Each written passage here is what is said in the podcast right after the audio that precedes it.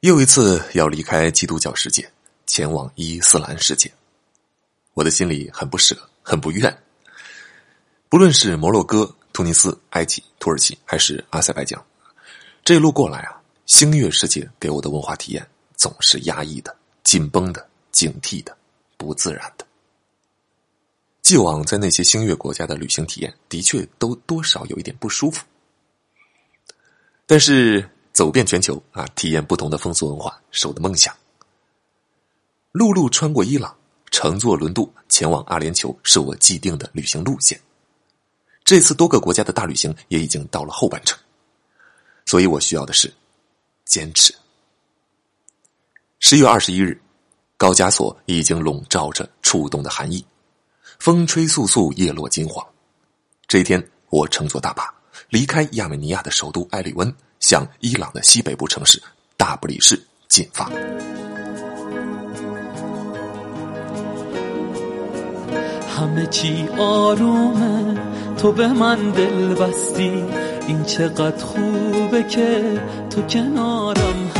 西门游江，酒肉穿肠，欢迎收听《游江小记》伊朗卷，我是魏有志。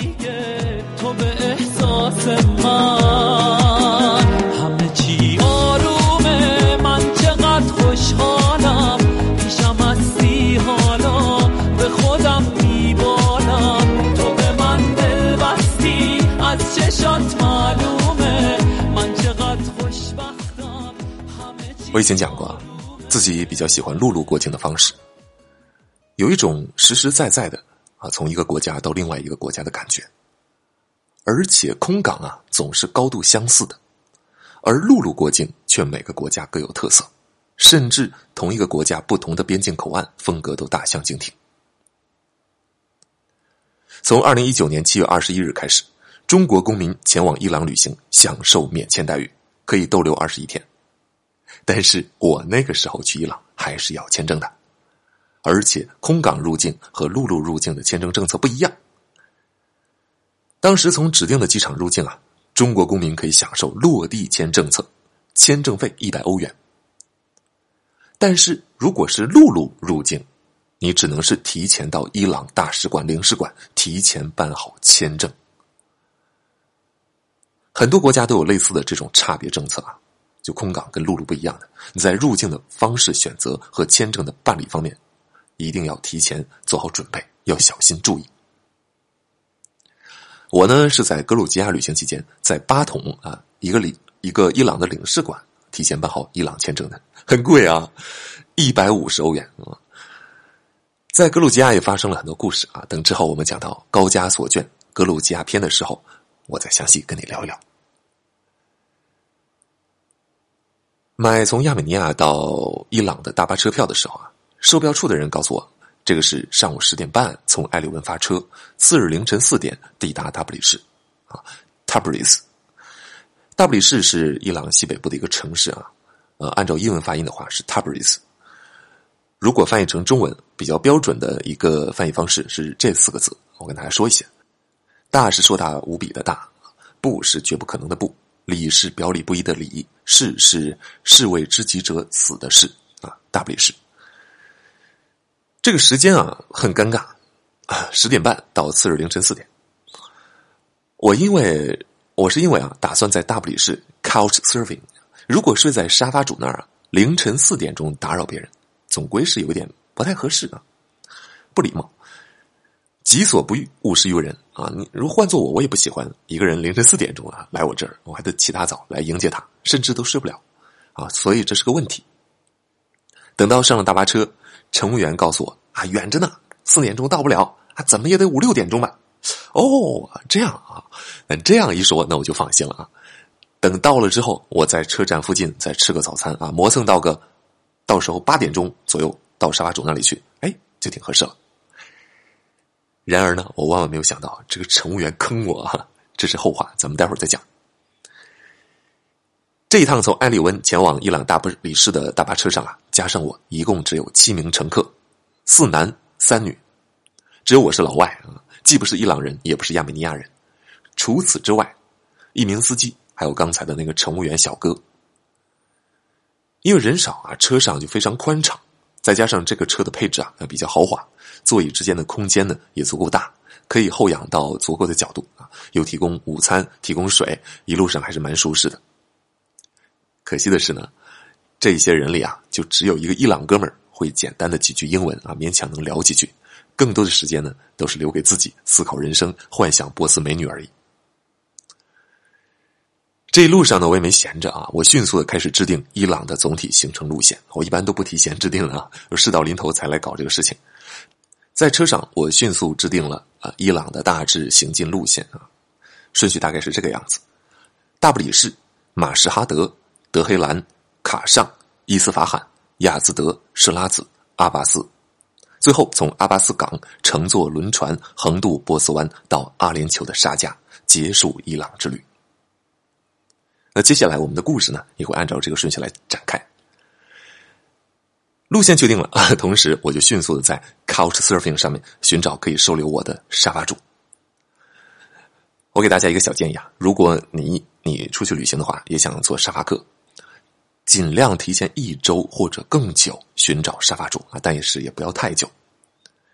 你别看啊，有些国家 Couch Surfing 的页面上沙发主好像很多，但大多数都是无效页面。他们或者是注册了之后，或者是还接待过几次旅客之后，就再也没有登录这个软件了。你如果给他给他发消息啊，都是石沉大海。更何况呢，如果你是男的啊，像我啊，如果你是男的，也很麻烦啊。如果你是女生，事情就好办了。中国女生啊，东亚女生，放大一点啊，在国外很有竞争力。你只要在 Couch Surfing 的头像上啊，换一张你青春靓丽的自拍照。再挂一个 public trip，就是公开行程，所有网上的沙发主都能见到。你挂上之后啊，邀请信息就像纸片一样向你飞来，你根本不需要自己费心的写信去找沙发主收留你，主动来收留你的人会很多的。更何况呢，我的目的地是伊朗啊，伊朗就更严重了这种现象。伊朗都有什么？伊朗街上有风化警察，小情侣不能牵手，不能亲密接触，婚前性行为更是被严格禁止啊！从小学到高中，一路都是男女分校上学，直到上了大学，这男生才突然之间发现，哦，原来同学校里还有女生。所以，伊朗男人在性方面真的是有一点如饥似渴，在 Couch Surfing 上面主动收留国外前来旅行的。旅行的女性沙发客啊，设法与这个女孩亲密接触，甚至共度春宵，成为了很多男性沙发主的一种梦想啊。那事实上呢，很多伊朗的沙发主也的确都是这么做的，并且达成了这个梦想。大家应该或多或少有点了解啊，中国姑娘在国外沙发客圈子里的名声不是太好。一来呢，是因为一些女生啊不太懂得保护自己。那事到临头啊，沙发主想对他啊用强啊，他就有一点半推半就啊，拒绝的不彻底，让对方得手。二来就是有一些啊，因为有些女生她真的就是一路睡过来的，她无所谓啊，就为了省酒店的住宿费啊，一路卖身。所以中国姑娘总是被一些老外戏称为 “easy girl” 啊，就是有这方面的原因的。像这些伊朗得手过的沙发主呢啊，有了成功经验之后。就开始跟其他朋友去分享啊啊，说我最近睡了一个中国女孩啊，very hot 啊，描述的天花乱坠。那朋友就听得两眼直冒小星星啊，也去 Couch Surfing 上面寻找机会。即便你所收留的这个女孩拒绝与你春风一度，但是跟一个姑娘在一起亲密的待上几天聊聊天，啊，对于她来讲那也是一大乐事啊。就这样啊，Couch Surfing 上面。伊朗这种钓鱼的沙发主越来越多，大家到国外旅行做沙发客啊，尤其是女生就一定要小心啊，多看一看这个沙发主页面下面的 reference 啊，其实就是既往在他家住过的沙发客的评论。你注意看一下啊，是不是全都是女生的评论？那就说明这哥们儿啊，他只收留女生。虽然。虽然这么讲啊，这是男人天性使然。你换我是沙发主，那我也喜欢 host girls 而不是 boys 啊，对吧？但是多少要存点小心。但其实呢，那些只收留男生的也有问题。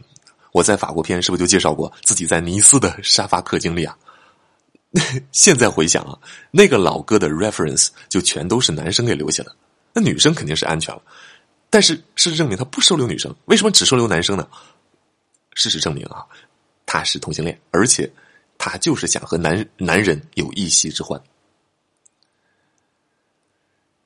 至于那些沙发主的 reference 里面有负面评价的啊，评论说什么被揩油了啊，沙发主总说一些荤段子之类的，有这种的，只要有一句话，你就绝对不要选择。但总体而言吧，啊，伊朗人对于中国人还是很热情的，无论男女啊。在其他国家，如果你挂一个 public trip，还一个臭男人，呵呵呵一般都没人鸟你啊，没有人会主动来 host 你的，也不是绝对没有啊，就很少。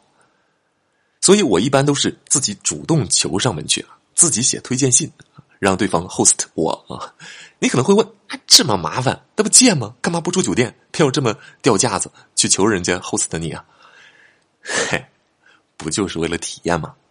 你想啊，你跟当地人一起住啊，跟他聊聊天，你还是能对这个国家多很多了解的。你看接下来我的介绍啊，在伊朗，我先后住过四个沙发主的家里。接下来，你通过我的讲述，你就知道啊，做沙发客都有哪些比较特殊的体验，而且能够多知道很多当地的人文的东西。在其他国家，一般挂 public trip 啊，很少有人鸟，但是在伊朗，尤其是大不里士、马什哈德这种游客相对而言比较少的地方，你挂了 public trip 之后啊，前来的这种邀请信 offer 还是挺多的。至于德黑兰、什拉子、伊斯法罕这种游客旅行团常常光顾的地方啊，那男生啊，尝试成功的可能性就会比较低了啊！你最好是变性成女人，收到邀请的概率才会高一些。此外呢，在伊朗做沙发客还有一个坑，就是你打算去做沙发客，等你到了以后，你发现，哎，这个沙发主同时还收留了其他的沙发客，然后你们一起住啊，有说有笑住了几天。最后，他管你要钱。是的，这种呢，就是沙发主啊，他通过 couch serve 啊，把客人招来，最后收钱，其实就是变相在经营一个民宿啊。那这种模式呢，在伊朗很常见。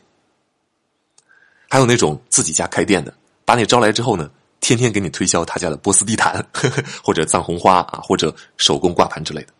那如果你不买呢？他一张脸就会拉的跟驴一样长。最后宾主互评的时候，就会给你挂一个差评，让你以后在 couch serve 的时候休想能够找到沙发主收留你。就诸如此类的啊，在沙发客这个领域啊，陷阱是很多的。好，总而言之啊，因为时间有限嘛，就在大巴车上啊，紧赶慢赶的，赶紧做这个行程计划，去找沙发沙发主来 host 我啊。我一边挂了一个 public trip，看看有没有人主动来邀请我，同时呢，我也主动找合适的沙发主写自荐信。在大巴车上一直盯着手机打字啊，真的很费眼睛，而且这个大巴车一路上还有点颠簸啊，感到头晕目眩。从早到晚，我断断续续发了十几封自荐信，几乎全都石沉大海。即便有那么几封回回信呢，也是说。Sorry 啊，你到的时间很不巧，I'm not available 哈。同时呢，我也接收到了五六个主动发来的 offer 啊。我查看了这些相应的沙发主的 reference，和这些发出邀请的沙发主聊了聊，入入时间，也发现不太合适。大家知道啊，平时工作有一种事物会让时间过得飞快啊，觉得一天什么正经活都没干就过去了。那就是你微信一个一个回答对方问题，或者是一个一个接别人的电话，你感觉打了几个电话，聊了一会儿天一天就哧溜一下过去了。我当时就是这个样子啊，就这样，这聊着聊着，直到黄昏时分，一无所获。我长叹一声，仰躺在座椅上，闭目养神。要不然就算了，那每次找沙发主都他妈太累了。光是写这种自荐信啊，就像是写英语小作文一样，要写一堆。很多沙发主，你这个自荐信啊，如果写的特别短，都不屌你的，所以你就要写的很详细呵呵，要因人而定，还不能只是 copy。你 copy 的这种，好多沙发主也特别讨厌的，那就没用了。所以你必须得因人制宜，那很累啊。当时就泄气了，干脆订个宾馆，随便住一晚拉倒。但是，在伊朗订宾馆也很难啊，因为几乎没有办法提前订。为什么？因为伊朗被制裁呀，同学们，各大旅行网站全都无法预定伊朗的酒店，什么 Booking、Agoda、Hostel World 啊，这些全都搜不到伊朗的酒店。哎，也不绝对啊，不完全。我当时去伊朗的时候啊，在 Booking 上面搜。全伊朗只能搜到三家酒店，都是德黑兰啊机场附近的，都是一晚上几百美金的那种啊。此外就再没有了。那其中有一家叫我记得叫德黑兰大酒店啊，大概相当于朝鲜的羊角岛酒店那个地位。那怎么办呢？有两种方法，一个是你通过酒店的邮箱来预定，这个呢你就要提前到网上查查资料了。那些去过伊朗的同学，在网上挂了一些他们住过的酒店的卡片，上面有酒店名称、地址和 email 啊，你给酒店发邮件吧。就通过英语跟他们交流啊，你放心，伊朗人的英语普及率啊，我感觉还蛮高的，意料之外的高啊，比高加索三国什么俄罗斯、乌克兰之类的可高多了啊。通过邮件预定，嗯，但是也有一点风险，就是他们随时可能会毁约。他们信用不是特别好啊，把你预留的房间就给别人了。那如果不通过这种方式，还有什么办法呢？啊，第二种就是 walk in，就是你到了目的地之后自己走访现找。冬天是淡季啊，一般总能找到栖身之地，但如果是旺季的话，那就不好说了。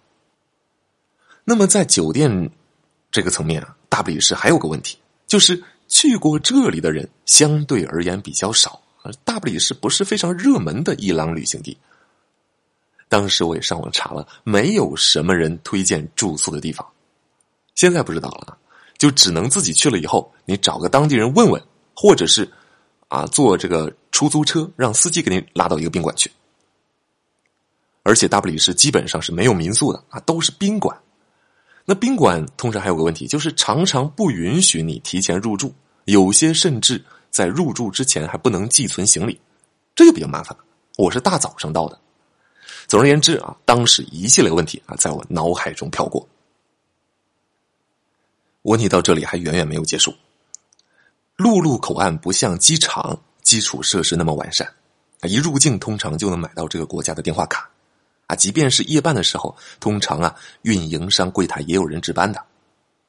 陆路口岸往往买不到电话卡，有些国家电话卡管理比较宽松。你像越南啊，可能会遇到有小贩啊，就带着一摞电话卡在边境口岸兜售，反正你直接插进去就能用。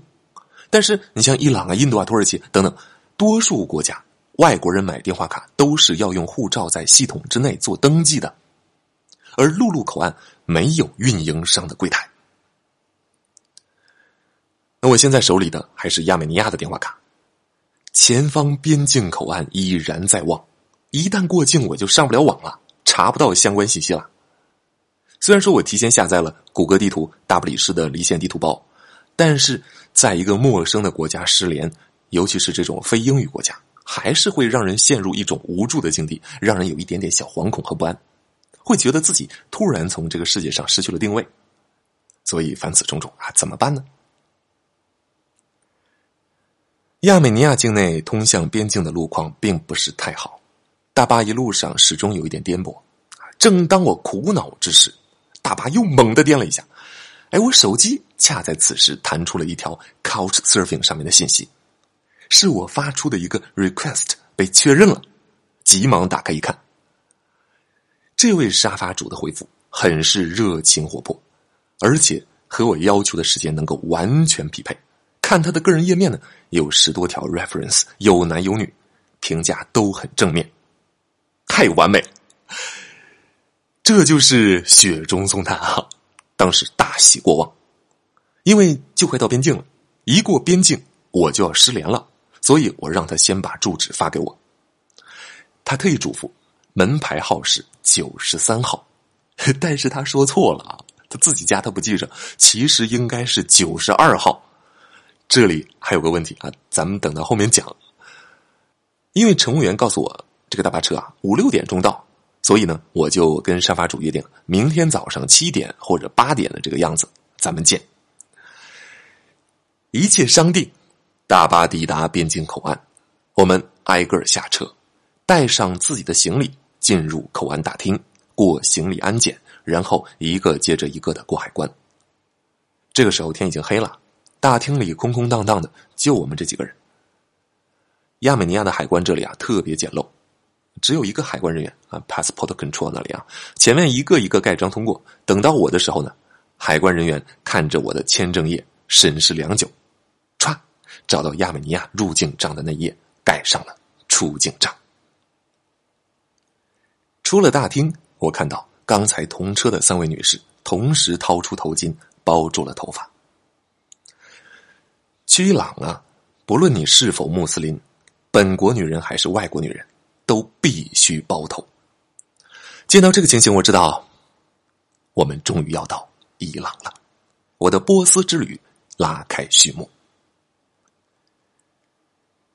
接下来发生的故事，我们下期节目再聊啊！游江小记伊朗卷预计四十多集，两个平台同时更新，也不是同时更新，那个平台会比这里快一些啊。这里呢，只会放送十集左右。剩余章节为收费章节，请到微信公众号“游江小记”中回复“伊朗”二字，获取收听链接。晚安，祝你做个好梦。